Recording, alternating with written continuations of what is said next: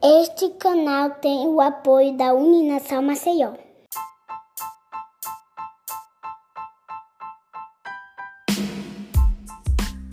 Olá, bem-vindo a mais um episódio do É Freud. Hoje o tema é esquerda versus direita. E para falar sobre o assunto, convidamos Ranulfo Paranhos, ele que é professor universitário e cientista político. Professor Ranulfo, muito obrigado por atender o convite da nossa equipe para falar sobre um assunto muito polêmico, né, que ganhou muito destaque, muita força a partir de 2013, é, com a polarização política e hoje com as eleições se aproximando, é, visto que nas últimas eleições para presidente nós tivemos um boom aí nessa divisão do que se fala sobre esquerda e direita. E aí eu queria começar com uma pergunta básica, né? Como podemos diferenciar esquerda e direita? Bom, Radjalma, primeiro, muito obrigado pelo convite. Dizer que é bom reencontrar os alunos, né, principalmente quando eles estão assim, né, produzindo, trabalhando. Né, depois dizer que eu achei muito criativo o nome do podcast, gostei bastante. E a sua pergunta não é fácil, né? é uma pergunta muito difícil, porque ela lida com conceito. Né? Então, normalmente nós há uma tendência a tentar separar esquerda e direita via partido político, né? definir é, posicionamento esquerda e direita via partido político é uma armadilha muito séria, muito grande, porque há uma, você pode incorrer em erros fatais, né? você pode acreditar que um partido tem determinados posicionamentos que são de esquerda ou de direita em algumas questões e em outras o posicionamento não tem nada a ver com esquerda ou com direita, pode ser inclusive contrário. Então, esse tema você está correto, é um tema que ele ganha mais visibilidade a partir de 2013, a partir dessas manifestações de 2013. Agora, é bom lembrar que, como nós temos eleições a cada dois anos, né, uma eleição mais ampliada, presidente da República, deputado federal, deputado estadual, senador e governador de estado, e depois, dois anos depois, nós temos prefeito e vereador eleito né, para cada cidade, que é o caso, é o nosso caso esse ano. Então, o Brasil e o brasileiro é um indivíduo que discute política é, com muita intensidade. Né? Então, a gente discute um ano política com mais intensidade, que é o ano eleitoral, e depois o ano seguinte é o ano pré-eleitoral. Então, a gente costuma pensar dessa forma: não existe é, apenas anos eleitorais. O que existe é um ano eleitoral e um pré-eleitoral, que é o caso do Brasil. Há pesquisas que apontam que quando comparado na América Latina, quem mais discute política na América Latina é o brasileiro. Então, é o indivíduo que mais conversa com os vizinhos sobre política, que mais lê reportagens, revistas, é, portais e matérias sobre política, é o indivíduo que mais conversa no trabalho sobre política. Então, naturalmente, se o indivíduo mais conversa, mais se engaja em discussão política, ele tende a adquirir posicionamento e às vezes ele tende a ficar mais apaixonado e essas paixões às vezes saem do racion... sai da racionalidade e vai mais para o fígado, que é o que tem acontecido ultimamente, e aí os reflexos disso sai de 2013, vai para 2014, é, reforça, as eleições de 2016 nem tanto, porque as eleições locais você não tem uma discussão sobre isso. Depois, em 2018, isso volta com muita força, com muita intensidade.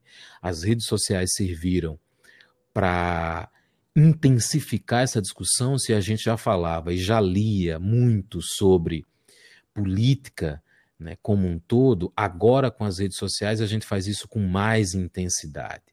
Né? Então, primeiro ponto é esse. O segundo eu vou tentar aqui definir para você, né, de forma muito é, rápida e o mais didático possível e também histórico, para a gente poder continuar a nossa conversa, né? visto que isso não é não há um consenso, né? O que há são interpretações do que seria esquerda-direita, e essas interpretações elas lidam diretamente com e estão associadas a pensamento político.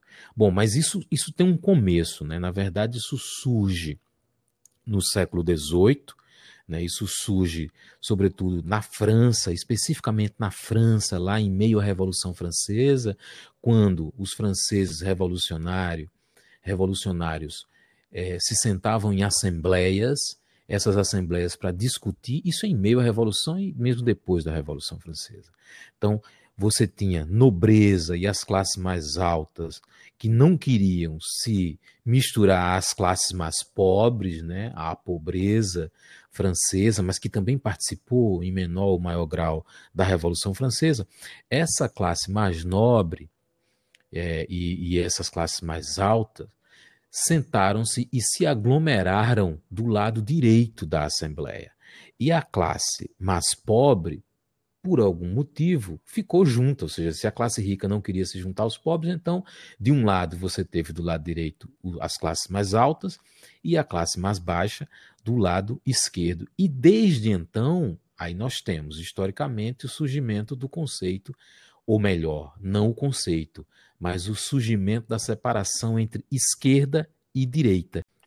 Então, desde então, desde a Revolução Francesa, a gente tem esquerda mais associada à direita dos mais pobres e trabalhadores, e direita associada a conservadorismo e à elite.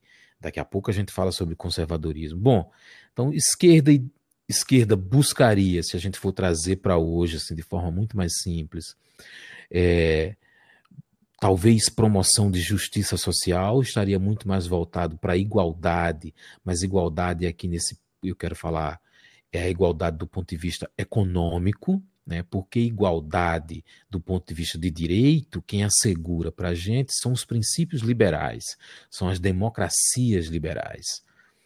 Enquanto a direita teria mais como bandeira as liberdades individuais, ou seja, isso inicialmente pode parecer confuso, mas é esquerda é como se fosse muito mais próxima, é como se, não é necessariamente, mas é isso, ou seja, aquilo que parece ser, às vezes é vendido como se fosse. Então, a esquerda estaria associado a, a direito dos trabalhadores e a direita é associada às elites. Mas, se você for olhar efetivamente como os políticos de esquerda e direita se comportam, e aí não no Brasil, mas de forma muito ampla, é difícil você dizer que um político não defende direito dos trabalhadores, ou é difícil você dizer que um político é contrário a trabalhadores.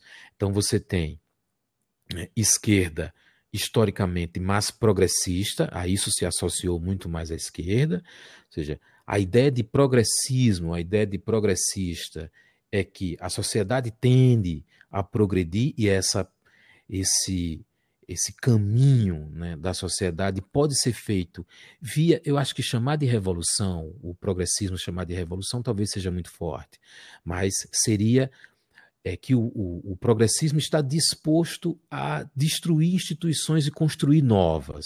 Então ele é muito mais é, disposto a isso, enquanto que a direita mais conservadora defende a conservação ou a manutenção do status.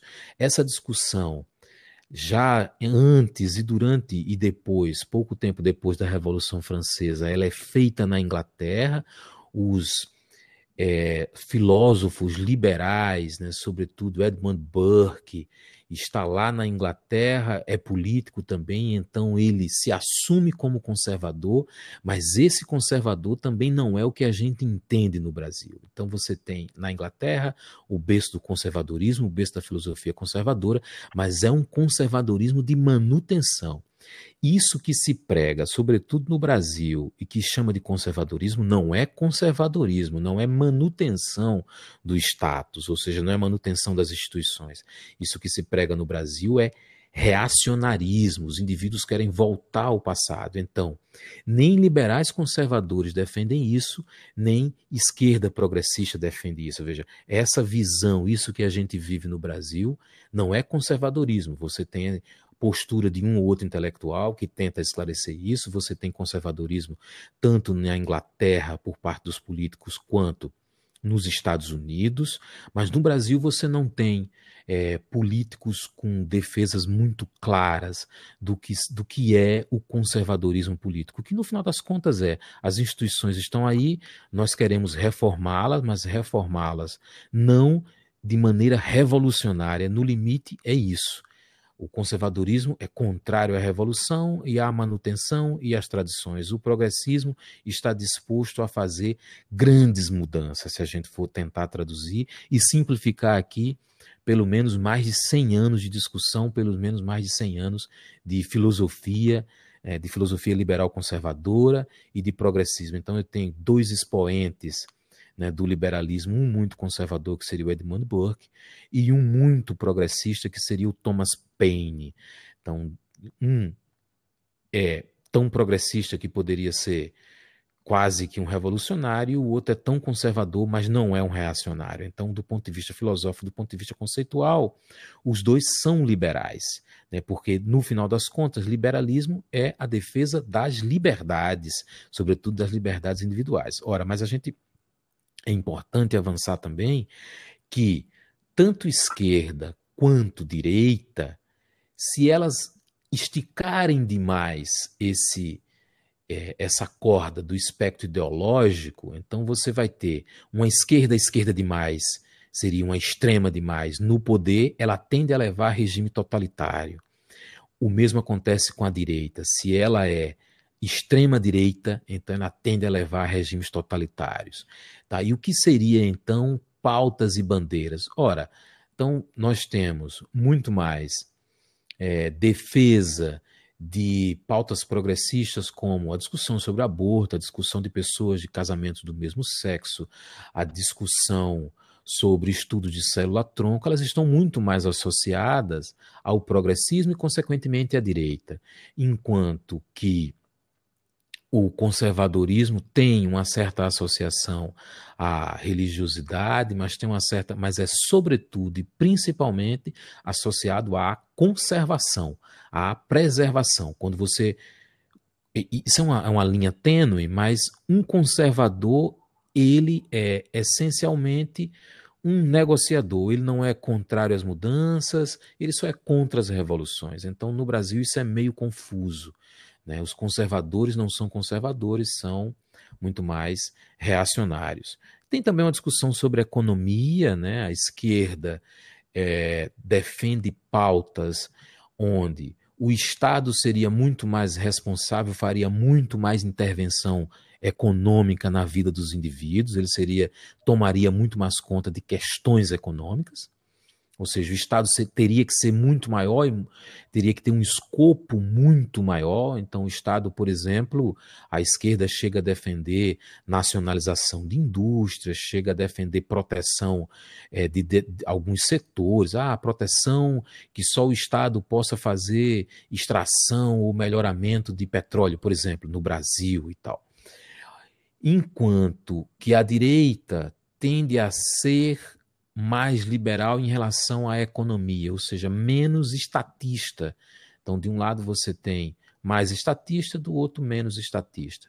Né? Então, se você me perguntasse qual seria o caminho, talvez o caminho fosse o meio termo, nem estatista demais, nem, nem de menos, né? nem progressista ao ponto de virar revolucionário e nem conservador ao ponto de virar reacionário.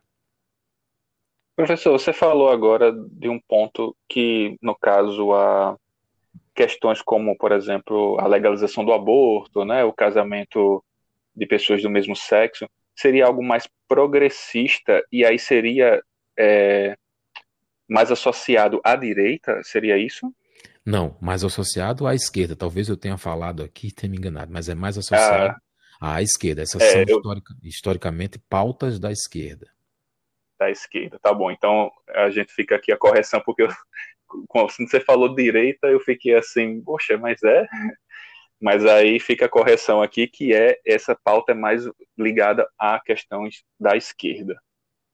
Tá ok, é. professor. E, é, e a, a, gente partindo mais para frente, né? A explicação aí foi muito muito legal, porque eu não imaginava essa questão toda histórica, né? Que envolve é, esse, essas essas divisões, né, como surgiu. Eu não imaginava, mesmo pelas minhas pesquisas rápidas aqui que eu fiz para para entrevista, não, tem, não imaginava essa divisão. Mas aí aqui no Brasil, assim, a gente percebe que houve uma distorção muito grande, né, principalmente desses conceitos, como você falou aí, viramos mais é, tanto tanto da esquerda, extrema esquerda, como se fosse o, o extrema direita, é, mais reacionários, né, são mais pessoas é, extremistas. E, assim, a gente partindo mais nessa questão da polarização que foi criada, é, hoje aqui, principalmente no Brasil, foram criados, assim, muito adjetivo, né? Muitos adjetivos para associar, classificar, vamos dizer assim, a, o quem é de esquerda e quem é de direita. E o, um dos mais populares que a gente escuta hoje é assim: se você é de esquerda, você é comunista. E se você é de direita, você é fascista para não dizer outros aqui, né?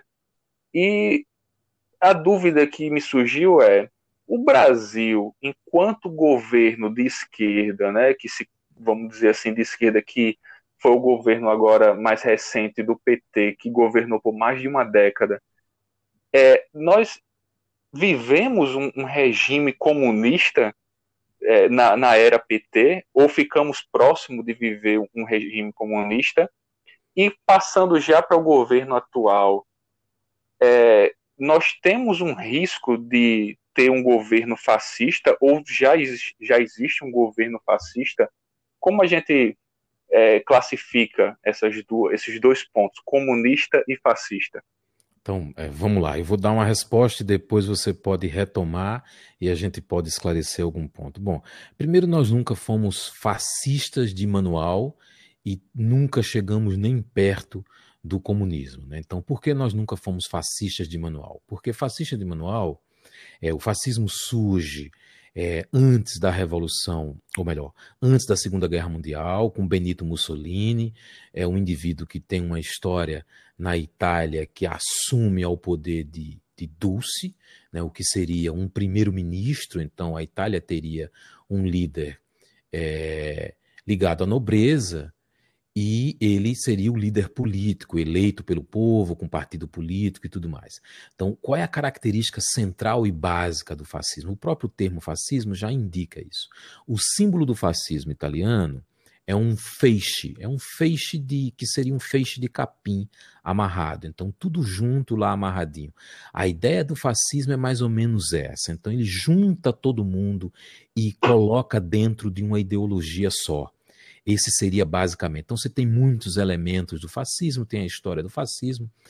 É, a gente teve alguns elementos desse fascismo em Vargas, no Brasil, a ideia de trazer para si, ah, o Vargas, muito conhecido por ser o pai dos pobres, e aí há quem sempre lembre, mas também era a mãe dos ricos, o Vargas, que abriu espaço né, e que garantiu é, sindicatos que garantiu o direito dos trabalhadores, mas que também ajudou os empresários, mas que trouxe para dentro do seu governo esses sindicatos, mas que esteve, ou seja, o Vargas tentou juntar todo mundo, é como se dissesse: ninguém aqui será meu inimigo, se for meu inimigo eu destruo.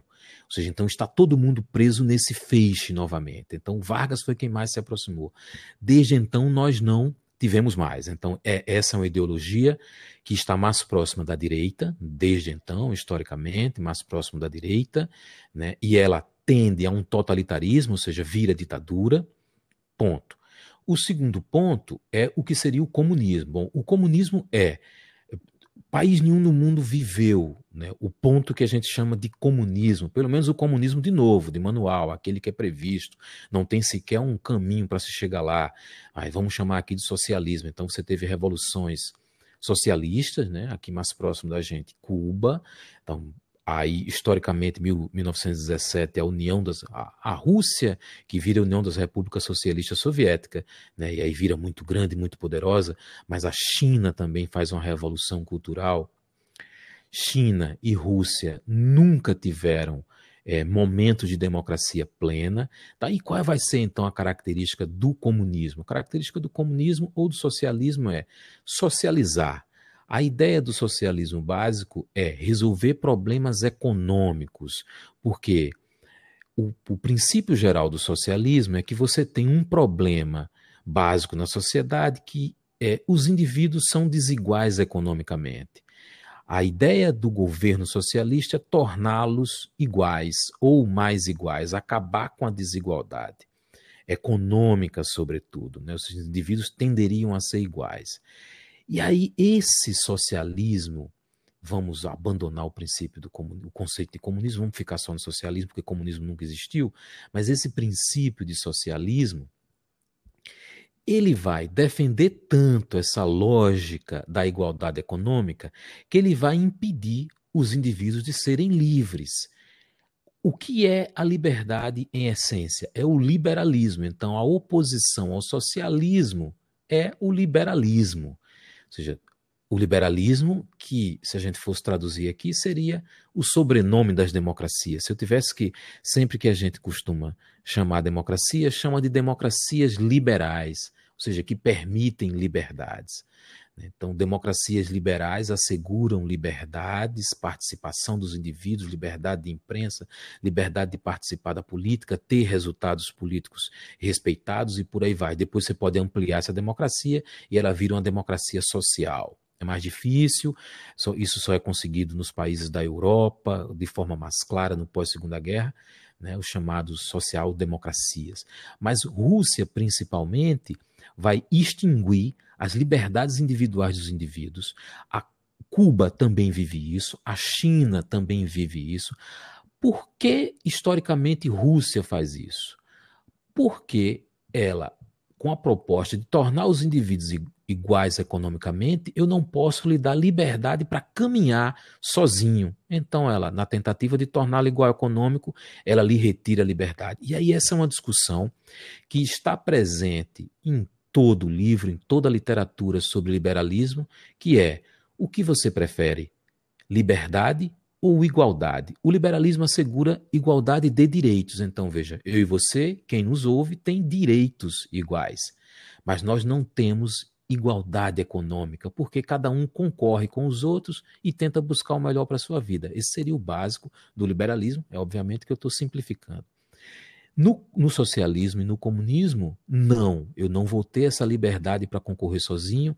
O Estado planeja, chamado planificação da economia, e ele faria planos, normalmente de cinco anos, o que fez a Rússia, o que fez Cuba, as chamados modelos econômicos de planificação, e ele diria: você vai trabalhar nisso, a sua terra será tomada, a sua indústria também, a gente vai redistribuir, vamos tentar acabar com, com o desemprego e por aí vai. Bom, as experiências socialistas naufragaram. Todas, todas viraram regimes fechados, totalitários. Ora, então a, a discussão entre liberdade e igualdade acaba quando você tem igualdade tolhida por um regime totalitário. Cuba é um regime totalitário, Rússia é um regime totalitário, China é um regime totalitário, Coreia do Norte é o regime mais totalitário do globo terrestre e por aí vai.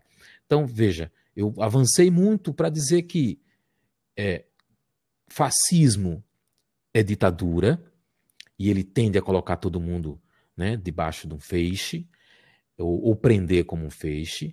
Comunismo nunca existiu, mas ele também sempre cai em ditadura, então nós nunca vivemos, nunca presenciamos ditadura é, comunista no Brasil, nós vivemos ditadura de direita, a ditadura dos militares, que começou em 64, acabou na década de 80. Mas essa ditadura do comunismo nós não passamos, a gente teve, na verdade, uma tentativa de implementação, mesmo com já antes do PT, de um modelo de social-democracia.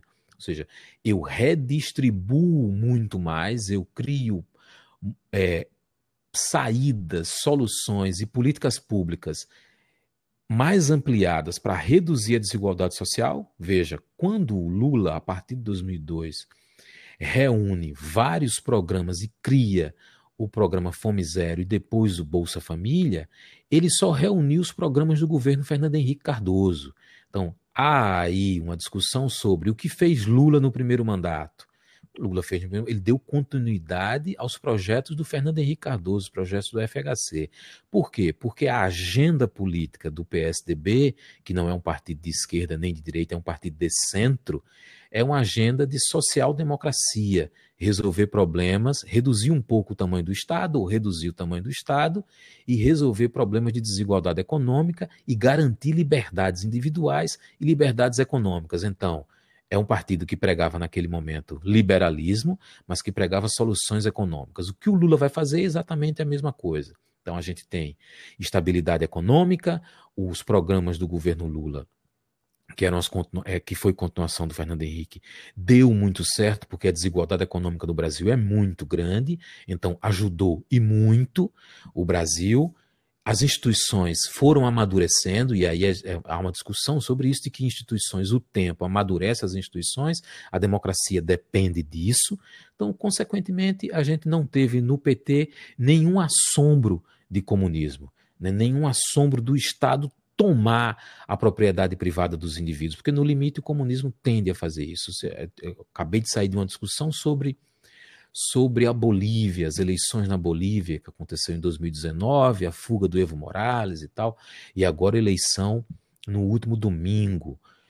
E a Bolívia, que não é uma democracia nem sequer estável, é considerada como um regime híbrido, ou seja, é uma autocracia eleitoral, então tem muito mais características de autocracia, de regime fechado, do que de democracia. A Bolívia, num dado momento, ela nacionalizou uma refinaria brasileira no governo Lula. Veja, ela tomou uma propriedade que não pertencia a ela. Na época, o presidente já era o Evo Morales e o presidente do Brasil era o presidente Lula. Eu acho que era o Lula, não sei se exatamente se era o Lula ou se era a Dilma, se já tinha feito a transição. Mas a gente nunca viveu é, em nenhum desses dois momentos, a gente nunca viveu nenhum desses dois cenários, nem o cenário é, fascista clássico, nem o cenário comunista e, nem o cenário socialista. Né? A, a, América Latina como um todo tentou implementar aí, mas olhe para a Venezuela, ela descambou para uma ditadura. As políticas mais sociais da Cristina Kirchner naufragou a economia, principalmente, né? Cristina Kirchner naufragou a economia da Argentina.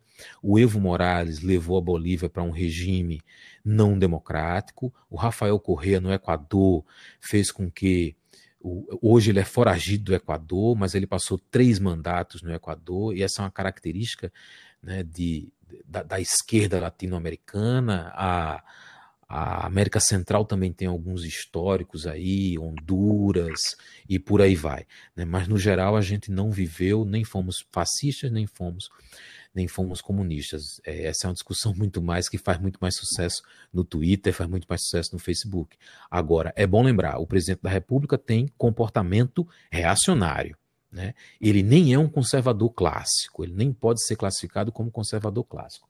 O que ele tem é um comportamento reacionário, ou seja, voltar ao passado para resolver os problemas do presente. Perfeito. E eh, pegando toda essa explicação, assim, para a gente trazer agora para o momento atual, para o futuro do país, né, do Brasil, é, o libera, liberalismo, então, seria um modelo mais adequado para a gente ser adotado aqui no país, se é que já não é o, o, o que todo mundo busca? Radjalma, nós somos todos liberais, né? Eu costumo pensar dessa forma. Inclusive, estou produzindo alguma coisa com esse título. É, nós somos uma democracia liberal porque tem instituições, porque preza por liberdades individuais, preza, preza por respeito aos nossos direitos individuais. Veja, então o liberalismo é uma característica central das democracias. Quando a democracia perde essa capacidade de garantir a liberdade dos indivíduos, ela deixa de ser democracia. Então, assim, o pano de fundo do governo é democracia e liberalismo. Quando ele começa a regular demais e a impedir que os indivíduos regular a vida privada e regular a vida econômica, ele começa a abandonar os princípios liberais. Ou seja, então a democracia tende a perder força e a gente cai num regime fechado. O modelo brasileiro, né, o modelo presidencialista, os modelos presidencialistas, se comparado a, outros regimes, ele tem desvantagens. Né? A primeira desvantagem do modelo presidencialista, que é uma característica dos países latino-americanos. Então, se você sai desde os Estados Unidos até a Argentina, você só tem presidencialismo. É, eu não, não lembro se tem aqui alguma outra experiência de parlamentarismo, mas o presidencialismo é aquele regime onde os indivíduos votam diretamente no presidente, escolhe o presidente e o presidente acumula poderes. Ao acumular poderes, ele pode não se comportar como deveria pode não se comportar como republicano, pode não se comportar como democrático, pode não se comportar como deve fazer um chefe de Estado. Ou seja, isso a gente tem vivido no Brasil nos últimos, nos últimos meses. Vez ou outra, o presidente dá uma escorregada e, consequentemente, você tem ali um comportamento pouco republicano. A distratar um repórter, por exemplo, que faz uma pergunta, dizer que quer bater no repórter, é você estar distratando toda a imprensa, é a representação da imprensa um repórter.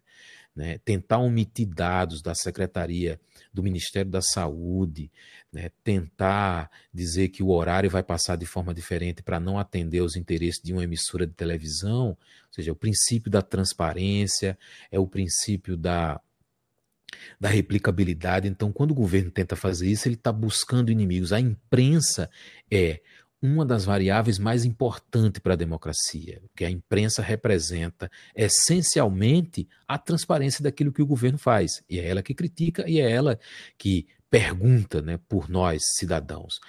O governo, vez ou outra, tem esse comportamento. Então, o presidente da República, especificamente, não é tão republicano, ele escorrega bastante. Agora, se a gente for comparar, por que ele faz isso? Porque presidentes têm poderes acumulados, que a gente chama de prerrogativas dos presidentes.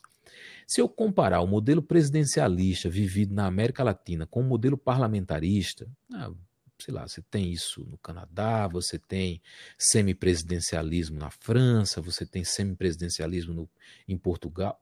Em Portugal, que é semipresidencialismo é a presença de um presidente eleito que vira chefe de Estado e um primeiro-ministro eleito pelo parlamento que vira chefe do governo. Quem efetivamente governa é o primeiro-ministro. Então você tem os países nórdicos têm essa experiência de parlamentarismo. A Inglaterra tem um modelo bastante consolidado de parlamentarismo, o modelo de Westminster. Quando a gente olha para o parlamentarismo, você diz, poxa, eu não escolhi o, o, o primeiro-ministro. O povo não escolheu o primeiro-ministro.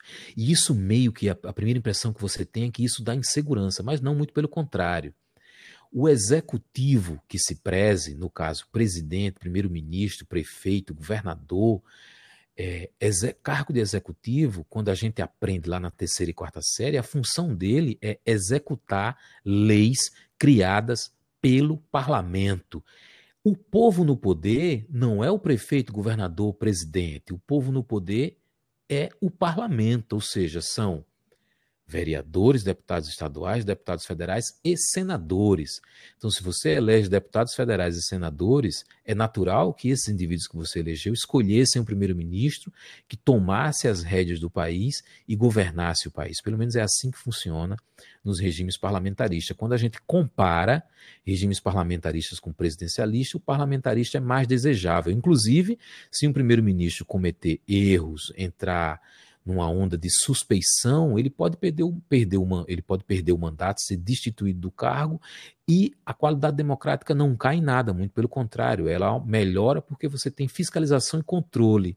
Mas olha um presidente da República, o custo que é tirar um presidente da República e quando ele sai, o custo que é voltar à normalidade. A gente não conseguiu voltar à normalidade ainda desde 2014. Já se vão seis anos de tempestade política e social. E aí você tem, ah, tem uma pergunta que a turma costuma fazer é o que vem primeiro, a crise econômica ou a crise política? Bom, o que vem primeiro é a crise econômica, que alimenta uma crise política, que retroalimenta uma crise econômica, que retroalimenta uma crise política e assim vai sucessivamente.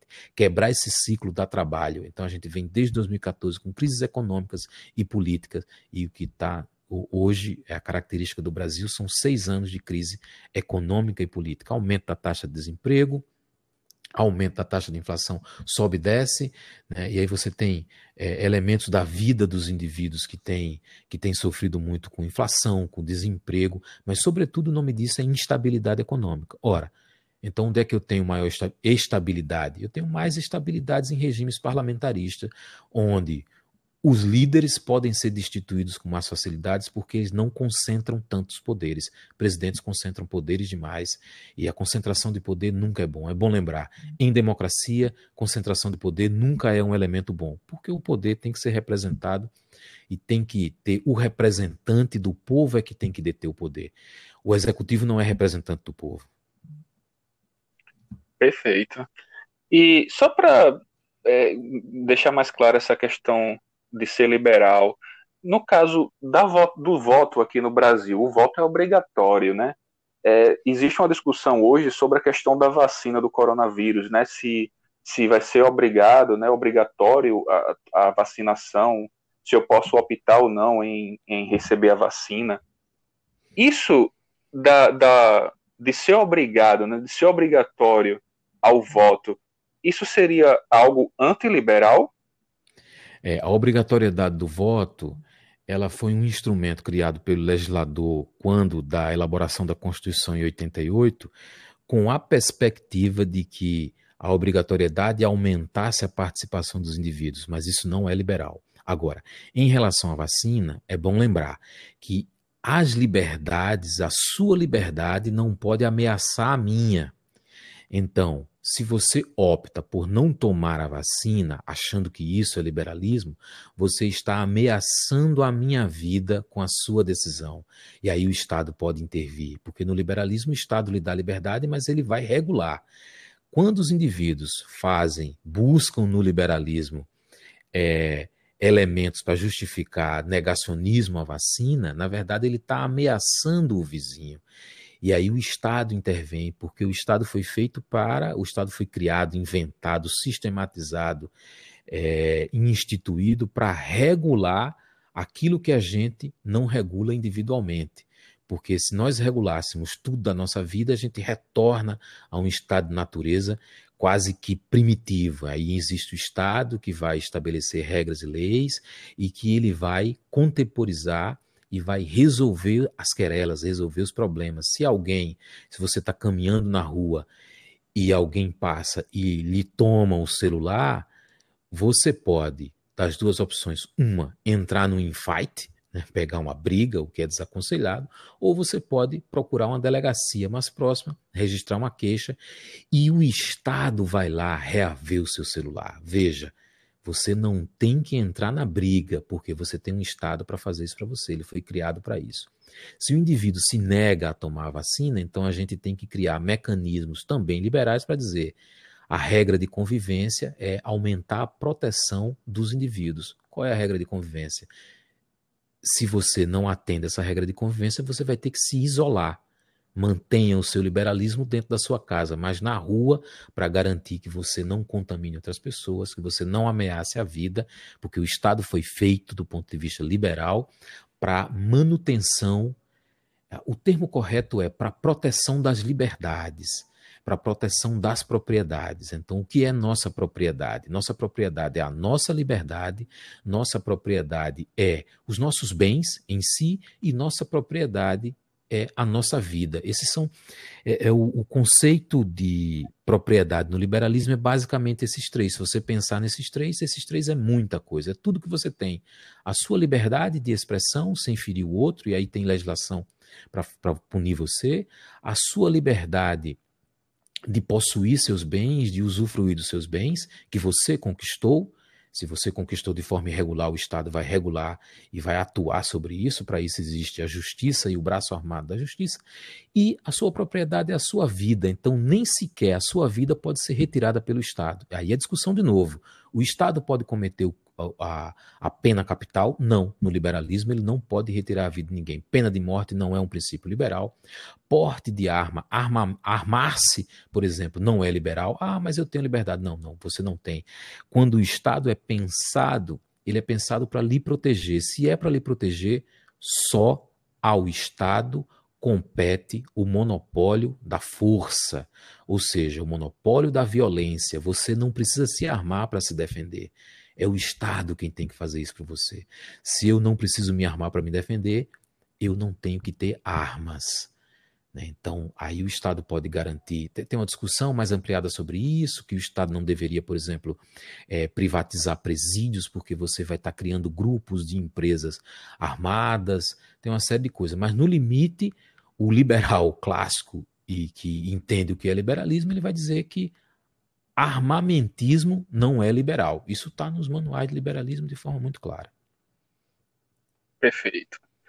E pegando o gancho agora para o governo, vamos dizer assim, não só o governo atual, né, mas também o, o que está por vir ainda, é, e, e o nosso sistema de, de governabilidade em geral, quais são as principais dificuldades atuais que se encontra para governar?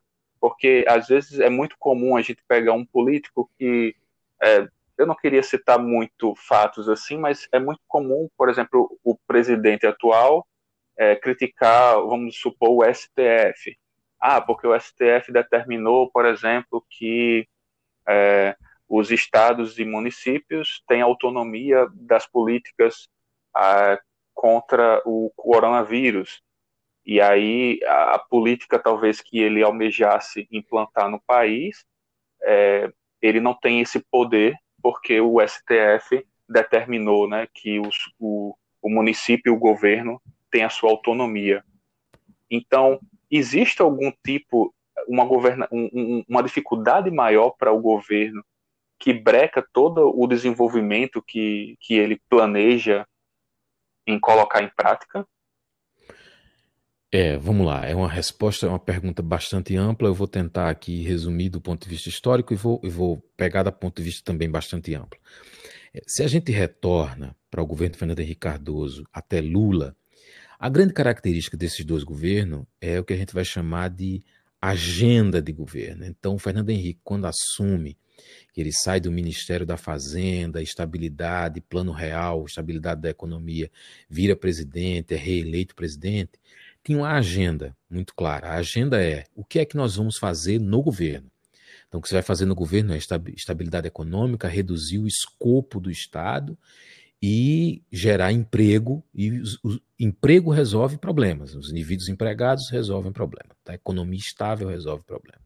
Quando vai para Lula, isso continua. Né? Você tem é, a manutenção dessas políticas ampliadas, e aí o Lula expande para as políticas sociais, cresce, aumenta o número de assistidos, e por aí vai, mas continua com a política é, os economistas vão chamar isso de política de superávit, ou seja, o caixa do país tem que fechar, tem uma previsão no início do ano, e no final do ano o caixa vai ter que fechar positivo, porque é a previsão que foi feita. Se não fizer isso, ele incorre em crime de responsabilidade e por aí vai. Então, veja, existia um, um, um norte muito claro. Então, a gente começa o ano e a previsão é essa: tem projeto. Né?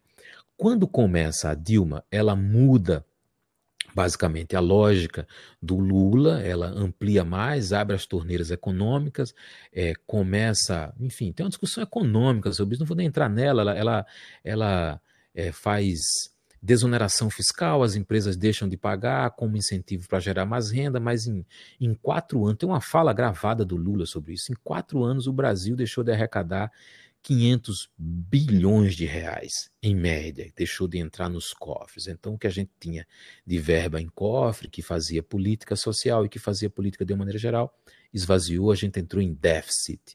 Então, o governo tem que imprimir dinheiro, impressão de dinheiro gera, gera inflação.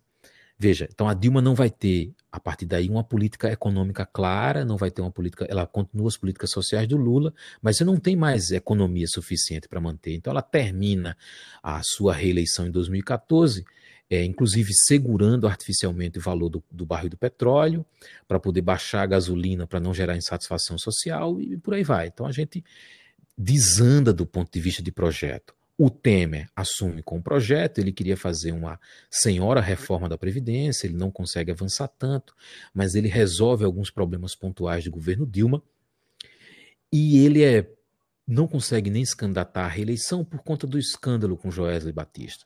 Então, o que é que se esperava no Brasil em 2018? Né? Novamente, se esperava projeto né, agenda. E a agenda que ganha é uma agenda de retorno à estabilidade econômica, com a proposta de liberalismo, enxugamento da máquina pública e combate à corrupção. Ora, corrupção a gente tem, escândalo no Brasil. Se a gente tem problemas sociais, é, problemas políticos e econômicos desde 2014, a gente tem escândalo de corrupção desde 2005 com o mensalão. Então a gente já tem aí uma década e meia de escândalos de corrupção e a gente tem escândalo de corrupção associado a crises econômicas e a crises políticas. Veja, o Brasil virou uma, uma, um caldeirão de problemas. Quando o presidente atual é eleito, ele é eleito porque a população está cansada do projeto do PT, porque o projeto econômico naufragou. A população não acredita mais nas outras forças políticas que também integraram ali, estiveram presentes no Petrolão, você tem o representante do PSDB, do PP, do MDB, ou seja, os grandes partidos brasileiros também estiveram junto em maior ou menor grau, junto com a Odebrecht, por aí vai, né, escândalos, escândalos no Rio de Janeiro, né, então uma série de problemas, e a solução é acabar com a corrupção e apresentar uma saída econômica. Paulo Guedes apresenta essa saída econômica, a gente vai enxugar o Estado. Como é que eu enxugo o Estado? Eu reduzo parte dos privilégios do funcionalismo público, que é a casta que comparativamente melhor recebe nesse país, é, eu reduzo a quantidade de empresas que não funcionam, vendo essas empresas, tem uma série de problemas, o Estado é muito inchado, a população compra essa proposta, não estou dizendo que está errado ou está certo, mas ela compra essa proposta, né, porque campanha, você compra a proposta, né, e aí você vota, a população escolhe esse candidato, o, o modelo PT está saturado, o Haddad perde, e aí o presidente da República, além de não conseguir no primeiro ano, porque é complicado, é complexo governar, você não diz eu sou liberal e vou enxugar da noite para o dia, não é assim que se faz, você tem uma complexidade muito grande, não consegue atingir as metas propor, propostas pela economia e nem consegue é, emplacar um projeto anticorrupção. E aí depois a gente tem pandemia. Ele pode se valer, mas a pandemia destruiu todo o meu projeto. Em partes, né, mas ele entra em, em, atrito com o próprio representante do combate à corrupção, sai do governo. Veja, não tem projeto. Se você olha para esse governo de hoje, a gente tem um governo muito mais atropelado. Né? Então, não, não, não interessa se ele, nesse momento, se o presidente é conservador, reacionário, de esquerda, de direita, comunista e por aí vai, mas ele não tem efetivamente um projeto de governo para os próximos dois anos resolver essencialmente o problema da economia do Brasil. Então, ah, como é que a gente vê isso? Você vê isso que não tem uma solução dada para reformas, reforma tributária está parada, ah, o que é que a gente vai fazer então para resolver o problema da economia? Ah, vamos, vamos privatizar. Não consegue privatizar, também está parado. Então tem uma série de problemas aí que o governo fica batendo cabeça e perde muito tempo, gasta muita energia. Propôs uma, sim, uma coisa, é bom lembrar: o governo vendeu que política é um demônio que tem que ser combatido. E as pessoas compraram isso, e que a solução para governar não era fazer acordo político. Ora, política é a arte de você fazer acordo político, que ele chamou de presidencialismo de coalizão, que seria o grande mal. O presidente deveria governar sozinho. Não, não existe isso. Se o presidente governasse sozinho, nós entraríamos numa ditadura. Então ele tem que governar em parceria com o parlamento, né, com a, o Congresso Nacional. Bom, o, resultado é que hoje nós não temos um projeto definido para curto, médio e longo prazo, do ponto de vista econômico. A taxa de a inflação tem crescido, a taxa de desemprego tem se mantido. Então, governar é essencialmente, independente da ideologia, mas é essencialmente você colocar em prática um projeto claro que os Fernando Henrique e Lula conseguiram, a, e Dilma é, deu, deu início a essa onda de, de confusão, ou seja, de, de, não, não, não ter conseguido. E aí você tem, vez ou outra, o comportamento pessoal do presidente é, que entra em atrito com, com o funcionamento das instituições. Quando o STF toma decisões que o presidente discorda, é porque o STF está tentando trazer de novo o presidente, ou tentando trazer é, o Palácio do Planalto para as instituições. Ele não pode tomar a decisão que ele quer, porque instituição, no limite, não é um, um, um, um, prédio cheio de gente. Instituição é regra, instituição é lei, instituição é o documento que cria o órgão. Então, o Brasil, as instituições brasileiras, sobretudo o STF, tenta dizer: ó, a forma de governar, você está ferindo alguns pontos. Então, o presidente entra em atrito, na cabeça dele, ele deveria ter mais liberdade, acha que o STF é, atropelou, o STF atropela, não vou dizer que ele não atropela, mas ele atropela e tem atropelado essencialmente o parlamento, mas não o presidente da República. Perfeito. Professor, e para a gente finalizar, né, porque é conversa que a gente vai aqui, é muito bom ouvir, mas a gente vai botar aqui um podcast vai ser muito longo e aí a gente não é não fica muito agradável para para os nossos ouvintes, né? Mas, assim, para a gente finalizar de forma bem rápida e a gente fechar o nosso roteiro, é, é possível é, a gente encontrar um equilíbrio entre governo e os eleitores opositores, né? Hoje parece que quem, quem não votou no Bolsonaro é, não existe o equilíbrio em, em concordar em algo com ele. E quem não por exemplo, se talvez hoje fosse o Haddad eleito, os eleitores do Bolsonaro, né, eles é, é quase certeza que eles não entrariam em consenso algum com, com o governo do, do PT ou do Haddad. Existe como encontrar esse equilíbrio hoje com rede social aí bombando, né, de informação, a, a própria mídia divulgando muita coisa. É, você consegue visualizar isso para o futuro? Vamos lá. Governar com o povo, é, ou seja, seu governo, e é um governo eleito pelo povo, é uma democracia. Uma das características centrais da democracia e um dos elementos mais importantes é oposição. Né? Democracia que não tem oposição não é democracia. Qual é a função e o papel da oposição? Toda oposição, primeiro, quer ser governo, ok mas toda oposição tem a função de fiscalizar. Oposições fiscalizam. Então, quem fiscaliza é, governantes? Imprensa e oposição. Fiscaliza, denuncia. Agora, como é que eu governo com oposição? Eu governo com negociação. Porque o opositor, é bom lembrar, ele. Ao, ao, ao, governo apresentar uma proposta e ele se colocar contrário ou ele criticar, ele vai estar tá atendendo a interesses de parcela da sociedade que o elegeu como oposição. Então é bom lembrar que a democracia ela é o governo da negociação, o governo do acordo, o acordo do consenso. Em um determinado momento, o presidente, ainda em pré-campanha, disse que a maioria deveria, a, a, minoria deveria se mudar caso não quisesse respeitar a, maior, a decisão da maioria, ou seja, presidentes eleitos são eleitos por maioria, e se você não fosse, pertencesse a essa maioria, você se mudasse. Não, não, muito pelo contrário, isso está errado.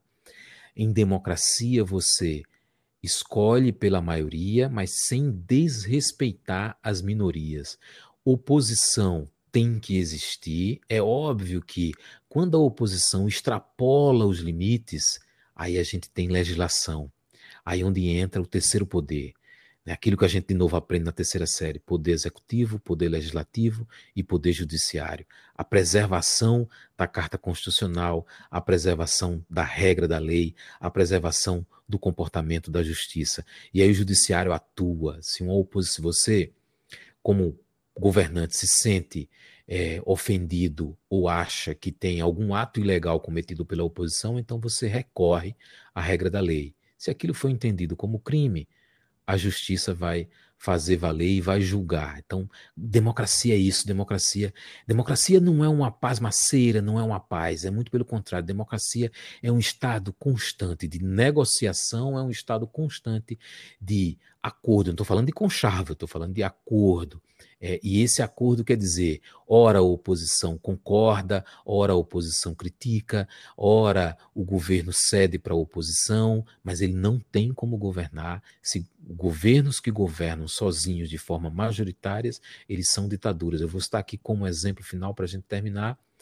É, o terceiro, segundo governo do Rafael Correia, é, o, o Equador só tem dois grandes partidos políticos. O, terceiro, o segundo, o, segundo foi terceiro governo, terceiro mandato, ele tinha 75% do parlamento, ou seja, se você tem como como executivo 75% das cadeiras, há uma facilidade muito grande de que você faça tudo o que você quiser, porque os parlamentares vão lhe apoiar. Então você está muito mais próximo de uma ditadura, de um totalitarismo, de um regime fechado, do que de uma democracia. Perfeito. Professor, muito obrigado pelo, por ter aceitado o nosso convite mesmo. Foi um papo muito legal. É, acho que os ouvintes agora vão poder é, entender melhor o que, que se passa né, nessas ideologias que a gente ouve tanto, né, lê tanto por aí, muitas vezes nas redes sociais. E para mim mesmo, pessoalmente, foi muito esclarecedor. Então, agradeço, espero que a gente tenha outras oportunidades de gravar sobre outros temas voltados para a política. E só tenho a agradecer em nome de toda a equipe e até breve. Adjalma, eu que agradeço ao E. Freud. Né? Muito obrigado, sucesso no podcast. Valeu, muito obrigado. E quem quiser saber mais sobre o nosso professor Ranulfo Paranhos, é só seguir ele no YouTube, no canal dele, é, Política em Série. Lá você vai encontrar muito papo legal sobre política. Abraço e até mais.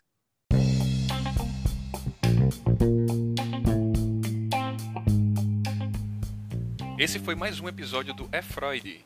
Esse canal conta com a participação de Ed Gama, Laila Emanuele, Radjalma Alves, Sabine Helman e Viviane Oliveira. Visite nossa página no Instagram e fique por dentro do lançamento de cada episódio. Você também pode deixar sua crítica e sugerir novos temas. Obrigado e até o próximo episódio.